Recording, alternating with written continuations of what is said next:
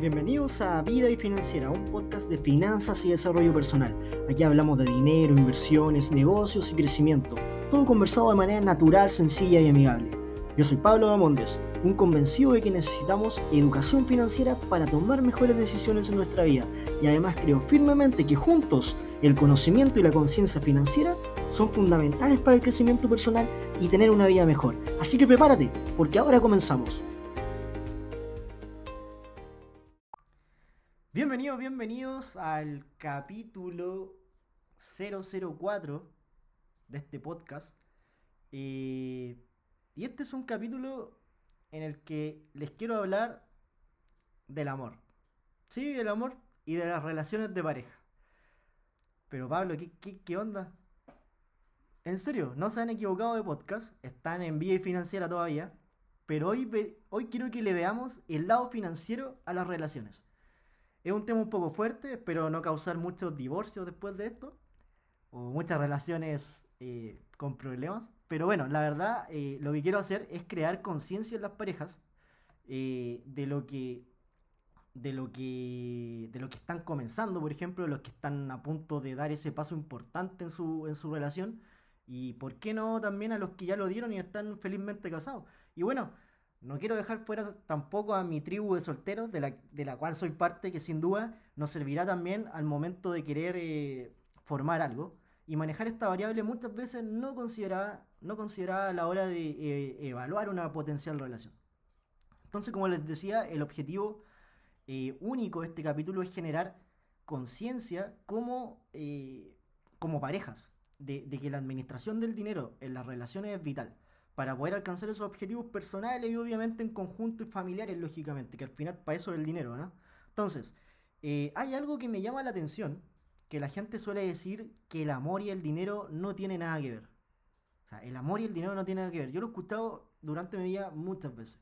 Y aquí déjenme decirles que de un tiempo a esta parte estoy totalmente en desacuerdo con eso. Totalmente en desacuerdo.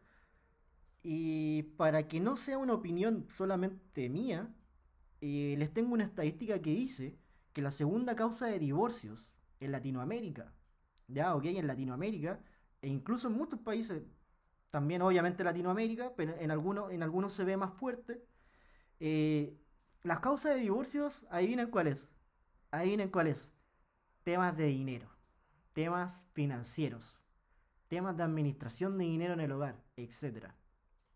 Incluso, por ejemplo, cuando, cuando las parejas se van a casar y aparecen las charlas pre-matri, todos están felices hasta que llegan las conversaciones de, dinero, las conversaciones de Lucas. ¿Quién va a costear el matrimonio, la fiesta, que esto, que lo otro, que el detallito que cuesta mil dólares, por acá, por allá? Y bueno, ¿quién va a tomar las decisiones al final? ¿El que paga? ¿Quién se va a poner con, todo esto? Eh, ¿Cómo se van a administrar? Eh, incluso he escuchado matrimonios que, o sea, personas que se van a casar y suspenden el matrimonio por, por no llegar a acuerdos en temas de lucas, en temas financieros. Increíble parece. Entonces, el primer punto, por favor no me digan que el amor y el dinero no tienen nada que ver, porque la realidad sí que tiene que ver y ustedes saben que así es.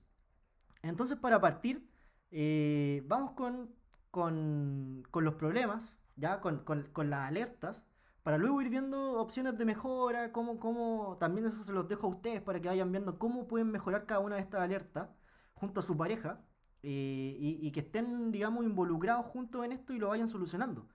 Y bueno, ustedes saben, hay parejas que son muy buenas administradoras en, en conjunto, otras parejas que el hombre, el varón es el principal encargado de las finanzas y otras donde la mujer es la financiera de la relación. Y claramente yo no les puedo decir cuál es mejor o cuál es peor que otra. Pero si te funciona, si tiene resultados y los dos están contentos con eso, de seguro deberían seguir por ese camino agregándole obviamente mejora continua. Y bueno, ya, con tanta intro Pablo, vamos con vamos con lo sabroso, vamos con las alertas rojas de las finanzas en pareja. Hoy les traigo seis alertas rojas eh, de finanzas en pareja para que la consideren al momento de comenzar una relación, de verle el lado financiero al amor. Vamos con la primera. Cuando uno de los miembros de la pareja comienza a usar las finanzas como medio de control. Uf, qué tema este, qué tema este. Y para partir explicando esto, todos dirán, ah, típico de los hombres machistas, todo, pero no, no señores. Hoy también hay mujeres que generan más dinero que sus parejas y es muy usual verlo en estos días y también ellas podrían llegar a ocupar este medio financiero para tomar el control de ciertas cosas. Aplica para hombres y para mujeres. Aquí es cuando la pareja que tiene el mayor poder financiero comienza a creer que es el que tiene que tomar las decisiones del hogar, sin preguntar, por ejemplo, eh, cosas, sin tomar opiniones. En el fondo cree tener mayor merecimiento por ser el que más dinero provee al hogar o en la relación. Entonces, cree que debe decidir dónde, por ejemplo, ir de vacaciones, qué cosas comprar, qué cosas no comprar. Pero aquí es donde está la idea errónea de creer que el mayor valor se entrega, que se entrega en la familia o en las relaciones sobre la cantidad de dinero que provees.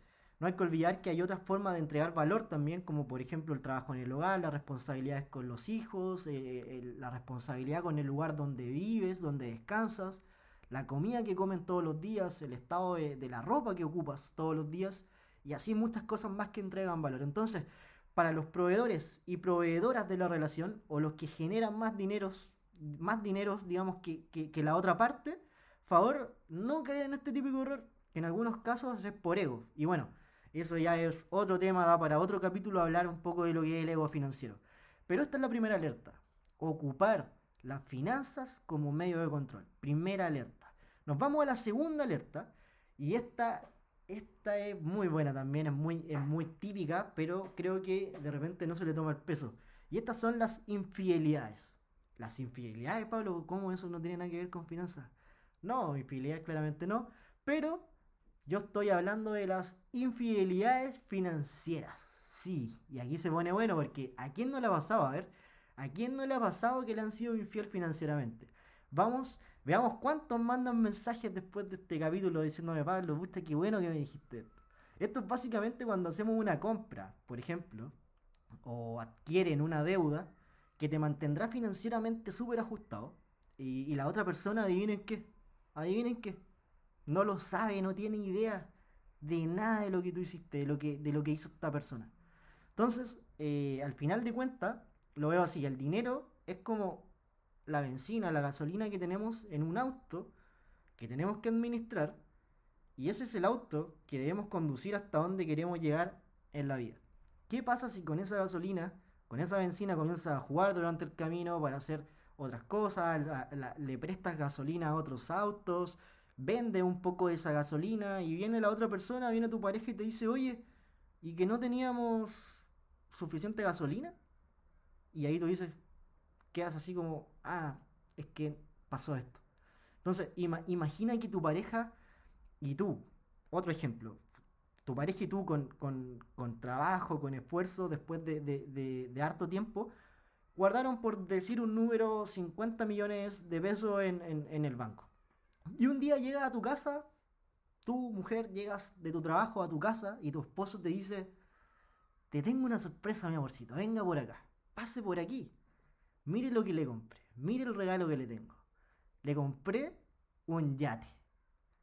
Y ahí aparece esta mujer esforzada que venía llegando de su trabajo y le dice, pero ¿cómo que un yate? ¿Cómo un yate? No tenemos, no tenemos ni salida al mar aquí donde vivimos. Y, el hombre le dice, pero mi amorcito, cuando vayamos a la playita, ya iba a tener tu yatecito, ya iba a estar listo.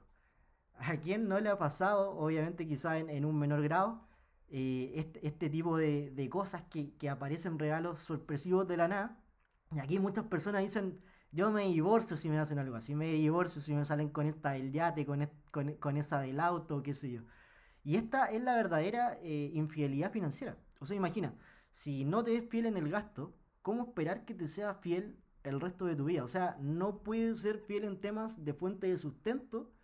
Imagínate ante una tentación un poco más grande. Ojo con esta alerta. Y pasamos a la alerta eh, roja, alerta roja número 3 de las finanzas, el amor y las finanzas. Y esta, bueno, esta la, habíamos, la habíamos tocado el, otro día en, en, una publicación de Instagram donde hablábamos de las finanzas en pareja. Y esto es simplemente no hablar de finanzas con tu pareja no hablar de finanzas con tu pareja y esto es un típico, típico error, evadir el tema, incluso he escuchado.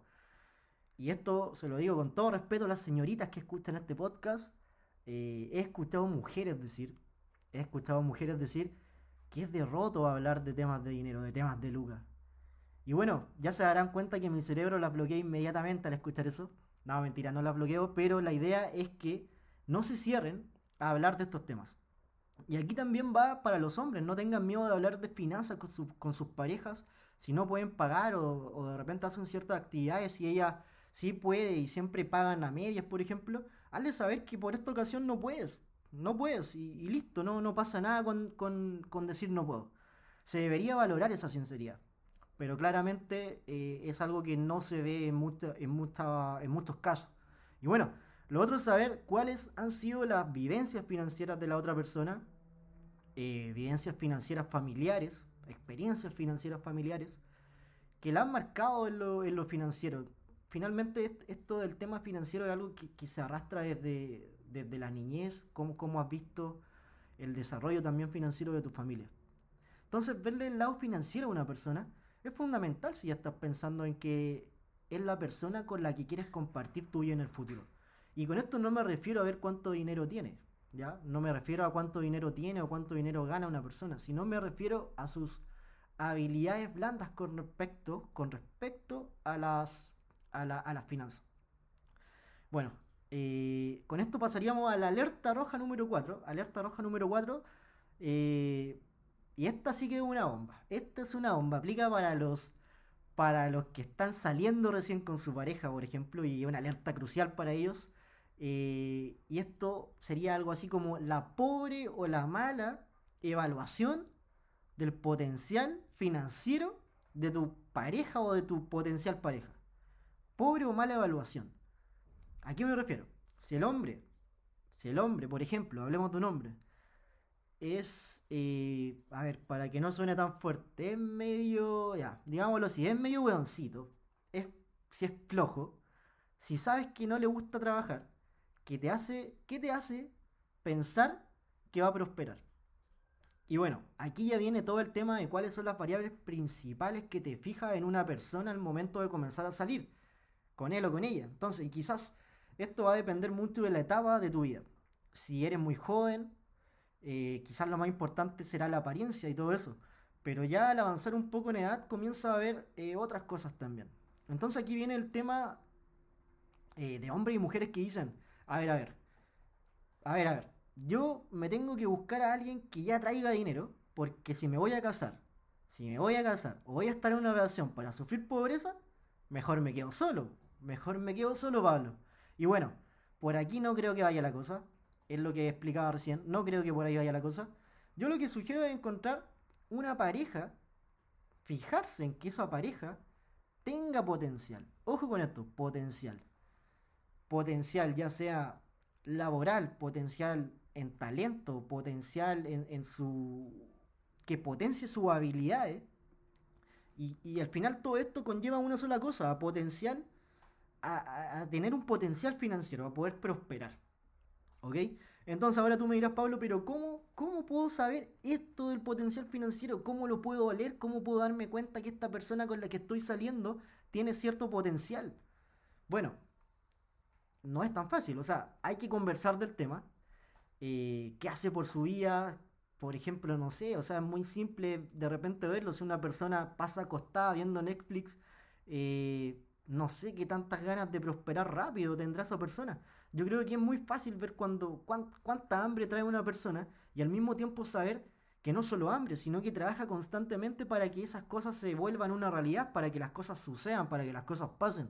También por otro lado está el tema de los emprendimientos. Personas que vienen con emprendimientos, el camino, el camino siempre va a ser duro. Pero si tú ves que tu pareja está ahí con el hombro puesto siempre al negocio, le pone ganas, quiere mejorar, o sea, ahí puede oler un poco el potencial que tiene de, de prosperidad en el futuro. Yo en lo personal soy de los que apuesta mucho el potencial. Me gusta ver cómo una persona construye, fracasa, fracasa, sigue adelante eh, eso para mí es traer hambre y ganas de ir por más. Ahora bien, no solo hay que traer el, negocio y oler el potencial, porque yo te reto, te desafío a que te cases o vivas con una pareja que no sea sabia para las finanzas y dime cómo te va, compadre. Cuéntame cómo te va, mamita. Dime si prosperas. Y esto sí que es potente. Entonces, oler el hambre, hambre, ganas, potencial, potencial, pero también ser cuidadoso con, la sabiduría y paciencia que la otra persona que la, que la otra persona tiene en estos temas de dinero. Ojo, de dinero. Una persona que de entrada no te quiere hablar de dinero, y con esto no me refiero a que, te, a que te diga cuánto gana o cuánto tiene, no. Una persona que ya puedas oler ese potencial, ese hambre, que te hable de negocio, ya, ya es un buen indicador. Y nos vamos rápidamente a la alerta roja número 5. Alerta roja número 5. Y esta también, esta, esta también la vimos en, en, la publicación de Instagram. Y yo le llamo el todólogo. Aquí básicamente lo que quiero transmitir es que no, no te desapegues de la situación financiera de tu familia, de, tu relación. Por ejemplo, tienes que tener siempre conciencia de cuáles son tus gastos fijos, gastos variables, eh, un número cuantificado, las deudas, el ahorro, las inversiones que tienen, los objetivos, los objetivos de la familia que requieren recursos. Y si te desapegas, si te desapegas de todo esto, comienzas a tomar decisiones por tu cuenta, que de seguro, de seguro, compadre, irán en contra de todo lo que hace la otra persona que está llevando ese orden financiero. Así que mamita, papito, siéntate y necesitas involucrarte en esto. Porque esto esto es de los dos. Y importante, que ambos se involucren y ambos estén interesados en involucrarse también. De lo contrario, si no hay interés, alerta roja, señores. Ojo con esto. Y nos vamos ya a las 6, a la última alerta roja de las finanzas en pareja. Y bueno, esta es, algo típico que vemos de repente en Chile, súper típico en Latinoamérica. Eh, y es el vivir fuera de sus posibilidades. Vivir fuera de sus posibilidades. Y qué temazo este, señores, qué temazo, muy notorio. Muchas veces pasa que hoy con, el tema de redes sociales eh, es muy fácil compararse con otras parejas, con otras familias. Y mira, mira dónde se fueron de viaje ellos. Bueno, nosotros vamos a ir, nos vamos a ir de viaje también. Y más lejos todavía. Mira, fulanita cambió el auto y mira, a él le va peor que a ti. Así que no se haya apretado, compren un auto. Entonces tenemos muchas presiones externas, muchas presiones externas que nos llevan a tomar decisiones financieras que están fuera de las posibilidades. Y aquí se toca, toca con el punto anterior, de no estar involucrado en lo financiero y creer que puede, que, que sí se puede hacer todo. Entonces, en un mundo ideal todos deberíamos saber que hoy, o sea, todos deberíamos saber que hoy es fácil conseguir deuda barata. O sea, no te engañes con las redes sociales, no te engañes con lo que hacen otras parejas, no te engañes. No te engañes. Es muy sencillo conseguir deuda barata, hacer cosas, hacer millones de cosas, pero no olvides que esa deuda te va a traer una consecuencia y es una muy mala consecuencia por lo demás. Y ahora yo te hago una pregunta. ¿Qué pasa, por ejemplo? ¿Qué pasa si bajan los ingresos de la familia o la pareja? Hazte esa pregunta junto a tu pareja. Convérselo. ¿Cómo van a seguir su estilo de vida? ¿Cómo van a mantener ese estilo de vida? ¿Tienen algún plan de acción en caso de que eso suceda? antes de que las cosas pasen, ya tienen un plan. Y por último, es súper fácil estar enamorado cuando no faltan los viajes, cuando no falta la salida a comer, cuando no falta el delivery, eh, mientras estamos viendo la serie en Netflix, pero cuando no hay para el gasto mensual, cuando cuesta sacar adelante ese emprendimiento, ese proyecto, es ahí cuando sabes con quién estás y juegas para ambos lados. Entonces, ojo con el periodo de vacas flacas. Porque si no te entienden en ese periodo, si no te valoran en ese periodo, lamentablemente quizás esa persona no sea para ti. Si te valoran, si te valoran en esos momentos, es porque a pesar, o sea, además de que debe haber un amor de por medio, esa persona además de, de amarte, confía en ti y ve mucho potencial en ti de revertir la situación desfavorable. Y no solo cree en ti, sino que también está ahí contigo pasando el mal momento, porque a pesar de todo, eres una persona que le entrega valor a la otra persona. Y después de esto, después de esto, de estas seis alertas rojas, yo me hago una pregunta. Y se la quiero hacer a ustedes también y quiero que reflexionen con esto. ¿Es buena inversión el amor? ¿Es una buena inversión el amor? Y bueno, esto la verdad pueden haber muchas respuestas, no tengo la respuesta correcta, quizás ustedes tampoco, no existe, quizás. La inversión del amor, eh, así como toda inversión, como la renta variable, como las acciones, eh, solo puede ser evaluada con el tiempo. Y, hay otra, otros que dicen, si la inversión del amor es tan importante, es tan importante esta inversión, que si no tienes la inversión del amor funcionando bien, es muy probable que ninguna otra, ninguna otra esté funcionando de la mejor manera. Porque aquí nos preguntamos, ¿qué tan productivo eres? Si estás mal con tu pareja, ¿estás trabajando bien? ¿Estás haciendo bien las cosas? ¿O estás todo el día pensando en eso? Pregunta para que reflexionen. Otro de los puntos que quiero dejar mi postura clara respecto a las finanzas en pareja, antes de terminar, es la diferencia entre una pareja tacaña y una pareja consciente. Que a veces hay personas que la suelen confundir. Para mí el tacaño es aquel que siempre anda mirando precios, no quiere gastar, siempre lo más barato. En el fondo es un apretado. Y el consciente es el que sabe, sabe el dinero que tiene, eh, es consciente de sus gastos, es consciente de sus prioridades y en base a esto toma sus decisiones financieras en la vida y también en su vida en pareja. Así que bueno, eh, todas las parejas, personas en pareja y por supuesto a mi tribu de solteros y solteras que escucharon este capítulo, espero haberlos ayudado a abrir su mente, a darse cuenta lo importante que es el lado financiero del amor. Un fuerte abrazo a todos desde el único programa, desde el único podcast que te ayuda en las finanzas y además te ayuda en el amor. Qué mejor. Un abrazo, que estén muy bien. Chao, chao.